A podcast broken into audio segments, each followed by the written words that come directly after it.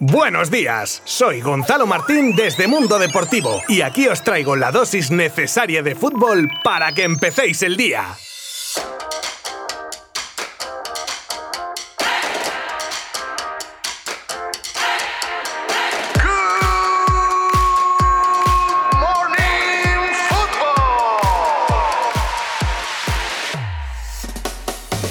¡Qué bien, qué bien! Que antes de los compromisos de la selección absoluta ayer tuvimos un pequeño aperitivo en el que jugaban los chicos de la sub-21, porque ayer se estrenaban los de Luis de la Fuente en el europeo de su categoría y no podían hacer mejor debut que derrotando a Eslovenia, una de las selecciones anfitrionas por 0 a 3. Goles de Puado, Miranda y mi tocayo Gonzalo Villar. Por cierto, si no lo conocéis, quedaos con este chico que tiene una pinta espectacular. Partido que la Rojita afrontaba sin tres de sus estrellas que están convocados con la absoluta, como Pedri, Brian Hill y Pedro Porro. Y este partido que hace de telonero de lo que se viene hoy en Granada en un partido que enfrentará a la Roja con Grecia y que es clasificatorio para el Mundial de Qatar. Y en la rueda de prensa previa, el seleccionador hablaba de la importancia del partido de hoy, en el que no dio pistas del 11 que jugará esta tarde-noche en el nuevo Los Cármenes, pero en el que sí que habló de las palabras de ayer de Pedri y para cerrar el capítulo le volvieron a preguntar sobre el Canario e Iniesta y Luis Enrique respondió claro y conciso.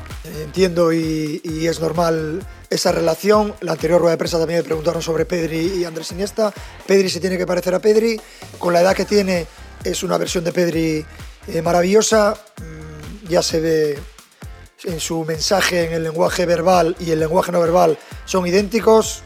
Humilde, trabajador, inteligente, eh, buen compañero, buen jugador. Mm, bueno, ya sabía muchas cosas de Pedri antes de conocerlo porque ya había venido a la sub-21 y porque donde juega eh, uno siempre recaba información y aquí lo que veo es un, jugador eh, de alto nivel. Pero a Pedri hay que dejarlo, que siga creciendo, que siga equivocándose, que siga acertando mucho más que equivocándose, pero hay que dejarle que haga su camino. Pues todo dicho, hoy a partir de las 9 menos cuarto, el desenlace. Y como siempre podéis seguirlo desde nuestra página web, mundodeportivo.com.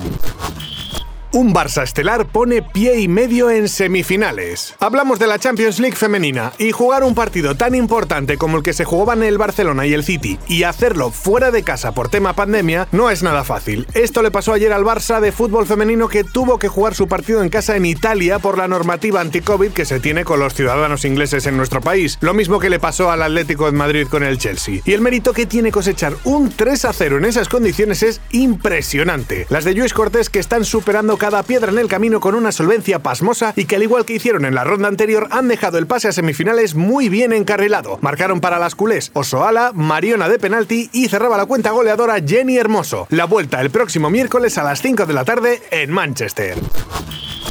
Ayer se cumplieron cinco años de la muerte de Johan Cruyff. Ya cinco años sin uno de los mitos del fútbol mundial y del barcelonismo. Un visionario que cambió la percepción del juego y ha creado escuela con un estilo inconfundible que ha marcado tanto y ha dado tantos éxitos a quienes lo han sabido ejecutar correctamente. Un día el de ayer, como no podía ser de otra manera, cargado de homenajes y peticiones como la que se ha hecho al Ayuntamiento de Barcelona y no es otra que una calle con su nombre en la ciudad condal y que no se había podido tramitar aún ya que existe una normativa que impide poner el nombre de alguien a una calle hasta cinco años después de su fallecimiento. También hubo una ofrenda floral encabezada por Susila, hija de Johan, que llevaba unos bonitos tulipanes naranjas y de Joan Laporta, que tuvo unas palabras en dicha ofrenda. Que nos dejó, pero que está ahí porque lo tenemos muy presente todos los barcelonistas, especialmente también la Junta Directiva que tengo el honor de presidir.